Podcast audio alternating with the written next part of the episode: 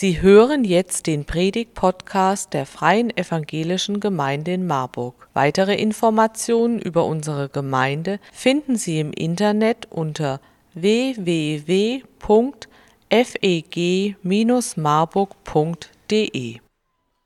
Am Anfang schuf Gott Himmel und Erde. Und die Erde war wüst und leer und Finsternis lag auf der Tiefe. Und der Geist Gottes schwebte über dem Wasser. Und Gott sprach, es werde Licht. Und es ward Licht. Und Gott sah, dass das Licht gut war. Ohne Licht hättest du heute Morgen wahrscheinlich im Dunkeln nach deinem Handy und dem Wecker getastet. Es hätte nicht geleuchtet, das Display wäre aus. Du hättest dir den Fuß an der Badezimmertür gestoßen. Das Rasieren wäre schwierig geworden. Du hättest in einem dunklen Kühlschrank nach Müsli, Milch oder einem Joghurt gesucht. Der Kaffee, er wäre an der Tasse vorbeigelaufen. Dein T-Shirt, du hättest es auf links getragen. Wäre aber nicht schlimm gewesen, hätte ja keiner gesehen. Ohne Licht würdest du heute Morgen nicht hier sitzen, denn du wärst wahrscheinlich weder mit dem Fahrrad noch mit dem Auto zur Gemeinde gekommen.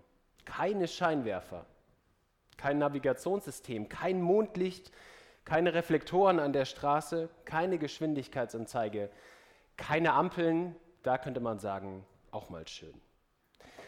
Aber ohne Licht auch kein Sommerurlaub, kein Skifahren, kein Fernsehen, kein Theater, kein Besuch im Museum, kein Konzert nach Noten. Ohne Licht immer nur sehen, nur Radio. HR4 24 Stunden lang. Keine Wertung, ohne Licht keine Sonnenenergie, keine Wärme, kein Wachstum bei den Pflanzen, keine Energie für Wind und Wellen, keine Orientierung an Mond und Sternen, keine Zeit. Alles nur wüst und leer. In dieser Predigtreihe schauen wir auf das Thema Hoffnung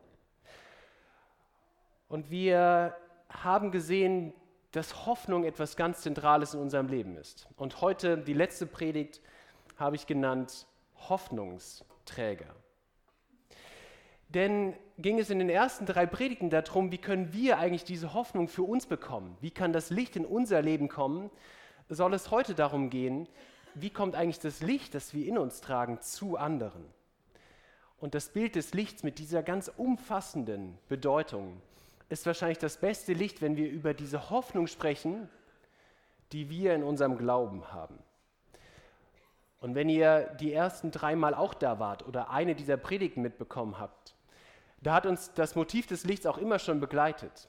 In Psalm 130, die erste Predigt, da ging es darum, dass man auf Gott wartet wie auf das Licht des Morgens von dem Wächter auf dem Turm.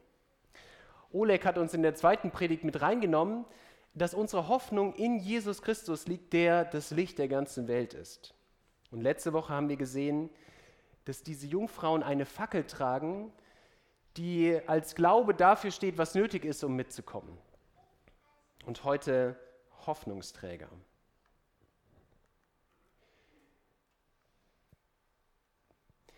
Ihr seid das Licht der Welt. Jetzt dürft ihr knicken. Ihr seid das Licht der Welt.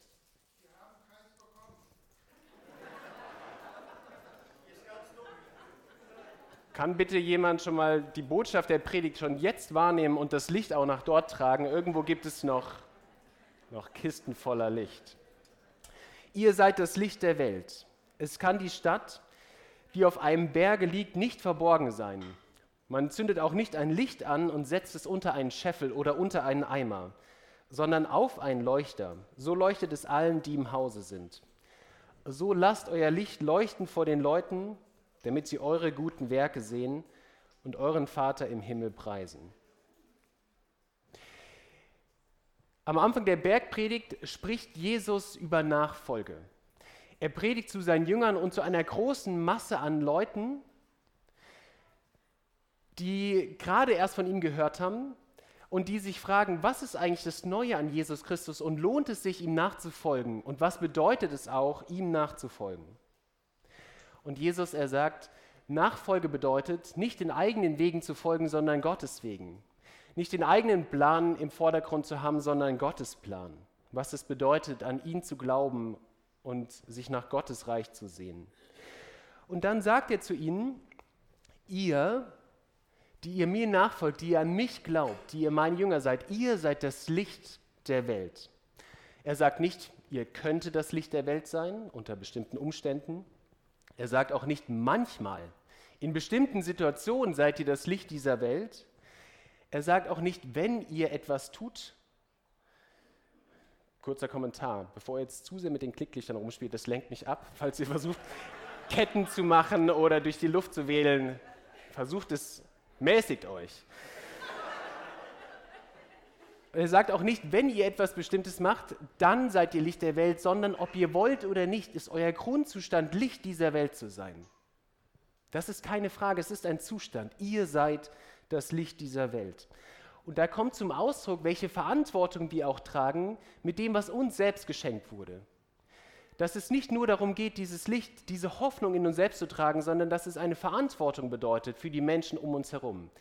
Licht in der Welt ist natürlich ein hoher Anspruch, überfordernd für mich. Ich bin nicht das Licht der ganzen Welt, aber vielleicht bin ich Licht für die Menschen in meinem Umfeld. Eine hohe Verantwortung, die wir mit uns rumtragen. Und dann sagt Jesus, es ist wie mit einer Stadt oben auf einem Berg, die nicht verborgen sein kann. Sie ist sichtbar am Tag durch die Fassaden, durch die Häuser, die sich abgrenzen von der Landschaft. Und es ist wie mit einer Lampe in einem Haus, in der es sonst dunkel ist, auch die kann nicht verborgen sein. Doch es kann natürlich sein, dass man das versucht.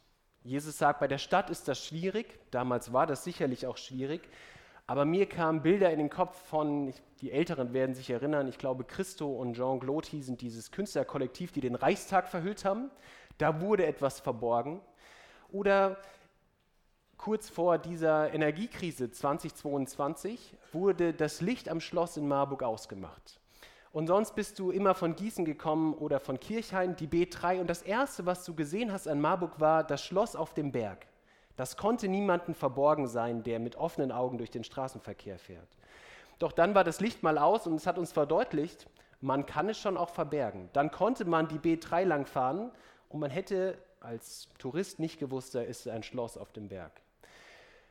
Und Jesus sagt, es könnte sein, es treibt uns vielleicht an, immer mal wieder auch dieses Licht zu verbergen. Es ist nicht dafür gemacht, es macht eigentlich keinen Sinn, ein Licht zu entzünden und dann einen Eimer draufzustellen. Aber vielleicht ist das manchmal bei uns so. Vielleicht finden wir immer wieder Gründe auch zu sagen, das Licht, was ich persönlich trage, das Licht, was wir als Gemeinde tragen, wir stellen gerne mal einen Eimer drauf. Und ich sage euch mal ein paar Gründe, von denen ich denke, das könnte auf so einem Eimer draufstehen, wo man sagt, den stülpe ich über das Licht drüber, über meine Hoffnung, damit andere es nicht sehen. Man könnte sagen, mein Licht oder unser Licht als Gemeinde ist nicht hell genug. Ich würde sagen, das ist die Angst, nicht zu genügen. Zu sagen, ich mit meiner Person, ich mit meinen Worten, ich mit meinen Taten, wie sollte ich das ausdrücken? Ich glaube nicht, dass ich der Passende dafür bin. Mein Licht leuchtet nicht hell genug. Es gibt vielleicht Menschen, die das besser können, die besser die Worte vermitteln können. Und wenn andere das machen, dann muss ich selbst nicht leuchten. Man könnte auch sagen, auf so einem Eimer steht drauf, das ist nicht nötig. Dass mein Licht leuchtet, ist nicht nötig. Und ich glaube, wir verschließen damit unsere Augen vor der Dunkelheit, die uns umgibt. Und damit meine ich nicht nur diese Dunkelheit, dass es Menschen gibt in unserer Umgebung und in dieser Welt, die diese Hoffnung noch nicht kennen, die wir haben, sondern dass man auch seine Augen davor verschließt vor dem Leid in dieser Welt. Weil das gehört für uns hier untrennbar zusammen. Nicht nur die Worte, dass wir von Jesus reden, sondern dass wir uns als Christen und Christinnen für Frieden einsetzen, für Gerechtigkeit und gegen Armut kämpfen. Und dann ist es so wie in dem Gleichnis von dem barmherzigen Samariter, den einige von euch wahrscheinlich kennen, dieses Gleichnis. Da laufen ja auch vorher schon zwei an dem Mann im Graben vorbei, der da liegt und offensichtlich Hilfe braucht. Aber die beiden sagen, ich verschließe meine Augen und ich gehe weiter. Man könnte auch sagen, ich stelle mein Licht unter einen Eimer, damit ich es nicht teilen muss. Und ich glaube, die Angst dahinter ist, wenn ich das teile, dann habe ich selbst weniger davon. So ein bisschen wie den Joghurt zu teilen zu Hause, den Lieblingsjoghurt mit den, und dann kommen die Kinder und wollen was davon. Ist klar, wenn die was bekommen, bekomme ich weniger. Die Angst, wenn man als Gemeinde auch sagt, wir legen einen besonderen Fokus auf Menschen, die noch gar nicht dazugehören, die vielleicht vorne an der Kappeler Straße entlanglaufen. Zu denken, wenn man da den Fokus drauf legt, dann geht uns was verloren. Geteilte Hoffnung ist halbe Hoffnung. Wenn ich sage, Menschen kommen mehr in den Fokus, die außen sind, dann verliert man vielleicht den Fokus auf das Innen. Und dann letzte Idee, könnte es auch sein, dass man sagt, mein Licht, unser Licht, es könnte nicht gefallen. Weil wenn ein Licht leuchtet, dann kann es natürlich auch blenden. Damit ist die Frage verbunden, wie kommt das eigentlich an? Wie kommt das eigentlich an, wenn ich von dieser Hoffnung erzähle, die ich in Jesus Christus habe? Wie kommt es an, wenn Menschen erkennen, ich bin Christ? Lachen sie mich dann aus? Gehen dann Beziehungen in die Brüche und natürlich heute immer noch in vielen Teilen der Welt, zum Glück nicht in Deutschland, kann es auch bedeuten, dass man seine Freiheit oder sein Leben verliert. Wir sehen, es gibt Gründe dafür, warum wir vielleicht sagen, ich stelle mein Licht oder wir als Gemeinde stellen unser Licht bewusst unter einen Eimer, unter einen Scheffel. Dietrich Bonhoeffer hat dazu Folgendes gesagt, und ich lese es zweimal, weil ich es einen ganz eindrücklichen Satz finde. Flucht in die Unsichtbarkeit ist die Verleugnung des Rufes. Gemeinde Jesu, die unsichtbare Gemeinde sein will, ist keine nachfolgende Gemeinde mehr. Flucht in die Unsichtbarkeit ist die Verleugnung des Rufes. Gemeinde Jesu, die unsichtbare Gemeinde sein will, ist keine nachfolgende Gemeinde mehr.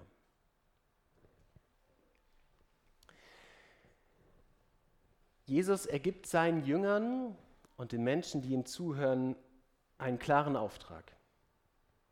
Und dieser Auftrag, er gilt nicht nur damals, er gilt nach wie vor für uns heute. Wir als Christen, wir als Gemeinde, wir haben einen Auftrag. Wir Christen, wir haben eine Mission. Wir Christen, wir haben eine Vision für diese Stadt und für diese Welt. Und so allgemein diese Aufträge sind, so haben wir uns als Gemeinde doch auch gesagt, wir wollen aber auch, dass es greifbar wird. Wir wollen etwas für uns formulieren, wo wir merken, das treibt uns an, das verbindet uns, das ist das Zentrale, wenn wir über Gemeinde nachdenken. Und wir haben uns gesagt, wir wollen eine Gemeinde sein, die näher an Jesus und näher an Menschen ist. Die leidenschaftlich davon erzählt, woran wir glauben.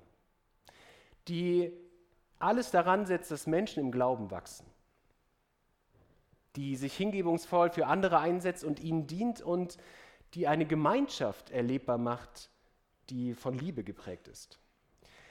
Doch wenn ich an diesen Visionsprozess, an die Zukunftswerkstatt denke, die wir im letzten Jahr erlebt haben und die an so vielen Stellen uns Orientierung gibt, was wir tun und was wir nicht tun, die neue Angebote, neue Möglichkeiten schafft und diese Atmosphäre in Gemeinde gerade verändert, würde ich sagen, das ganz Zentrale war nicht das, was wir geschrieben haben, sondern dass wir etwas geschrieben haben.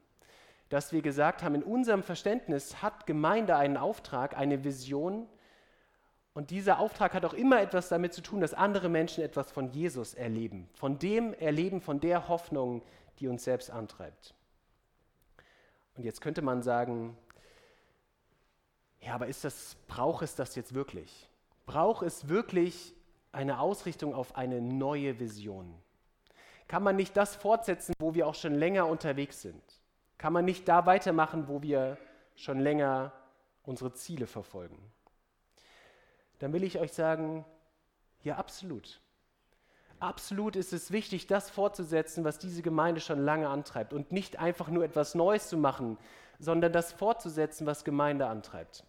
Quizfrage. Der Gewinner bekommt ein Knicklicht. Wer war oder ist Jürgen Homberger?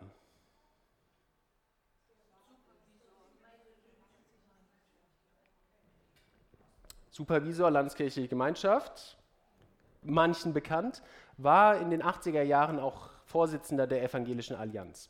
Und der hat 1986 bei der Einweihung dieses Gemeindehauses Folgendes gesagt.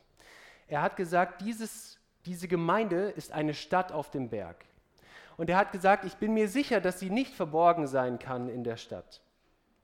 Und in unserer Chronik steht vor 38 Jahren über diese Gemeinde, dass der Begriff Stadt auf dem Berg zu einem geflügelten Wort wurde, um diese Gemeinde zu beschreiben.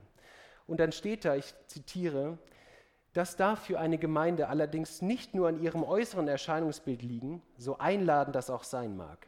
Vielmehr sollte sie Licht auf dem Leuchter und Stadt auf dem Berg durch ihr glaubwürdiges Leben und hörbares Zeugnis sein. Was wir als freie evangelische Gemeinde Marburg gerade machen, ist, wir führen das fort, was uns schon lange antreibt. Und es geht nicht darum, ob das Licht aus einer Quecksilberdampflampe rauskommt oder aus einer Leuchtstoffröhre oder aus einer energiesparenden LED. Manchmal braucht es neue Leuchtmittel, aber zentral ist, dass es leuchtet, dass man eine Wirkung hat auf die Menschen im Umfeld und auch auf die Stadt, dass man erkennbar wird, auch nach außen. Und wenn man sich fragt, diese Vision, die sich so stark auch nach außen richtet, bleibe ich dann eigentlich auf der Strecke? Ist es so, dass eine geteilte Hoffnung nachher zu einer halben Hoffnung wird? Dann will ich euch sagen, meine feste Überzeugung ist, dass das nicht der Fall ist. Ich glaube, irgendwann kommt man in seinem Glaubensleben an einen Punkt, wo du nicht mehr im Wesentlichen dadurch wächst, dass du weiterhin Predigten hörst, die auf dich zugeschnitten sind, dass du im Hauskreis dich austauschst mit anderen, sondern dass dann Glaubensschritte entstehen, wenn du merkst, das, was ich schon habe, das soll andere Menschen erreichen. Und du wächst durch das Unerwartete, durch die Herausforderung, es zu teilen, durch die Berufung, andere Menschen daran teilhaben zu lassen. Und wenn ihr mal überlegt, die Jünger zur Zeit von Jesus, die uns an so vielen Stellen ja ein Vorbild für das sind, wonach wir selbst streben. Wie hat es ein Petrus geschafft, der kurz vom Tod von Jesus noch Jesus dreimal verleugnet, bis dahin, dass er sich nachher für seinen Glauben hat kreuzigen lassen? Offensichtlich ganz starkes Glaubenswachstum entstanden. Dann doch in unserer Vorstellung jetzt nicht im Wesentlichen durch ganz viel Bibelstudium oder dadurch, dass er sich theologisch mit anderen auseinandergesetzt hat. Das auch, aber doch sicherlich auch die Geschichten, wo er zutiefst herausgefordert, herausgefordert wurde. Ein Zeugnis zu sein für Jesus Christus, ein Licht zu sein in der Welt und vielleicht auch herausgefordert durch neue Personen, die in Gemeinde dazukamen, durch Paulus, Barnabas und Silas. Meine Überzeugung ist es, dass eine geteilte Hoffnung eine doppelte Hoffnung ist. Und manchmal, und das steht immer auf den Packungen der Knicklichter drauf, leuchtet es auch erst so richtig, wenn man anfängt, es zu schütteln. Da steht immer, knicken Sie das. Und jetzt dürft ihr wieder, alle, die vorher schon so ein bisschen nervös waren, wenn ihr anfangt, es zu schütteln, dann fängt es nochmal richtig an zu leuchten. Vielleicht wirkt der Effekt auch nicht mehr, weil ihr vorher schon viel damit rumgespielt habt. Aber manchmal braucht es einen äußeren Impuls, dass es innerlich nochmal stärker leuchtet.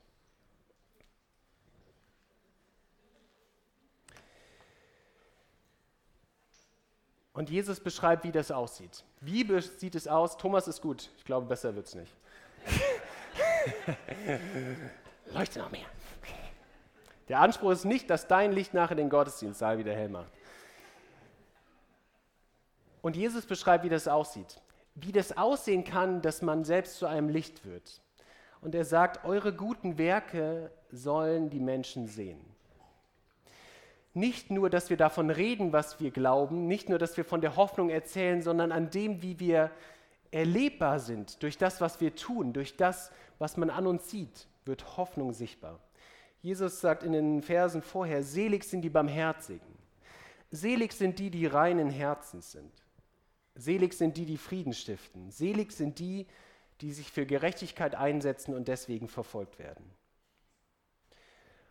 Und das Ganze, es hat ein ganz klares Ziel. Ein ganz klares Ziel, das auch unser Ziel als Gemeinde ist, nämlich dass Menschen Gott kennenlernen, dass Menschen Jesus Christus kennenlernen und ihn preisen. Denn es geht nicht darum, dass wir auf uns hinweisen, weder auf uns als Privatperson noch auf uns als freie evangelische Gemeinde, sondern dass das wahre Licht Jesus Christus ist. Matthäus 4, Vers 16. Das Volk, das in der Finsternis saß, hat ein großes Licht gesehen.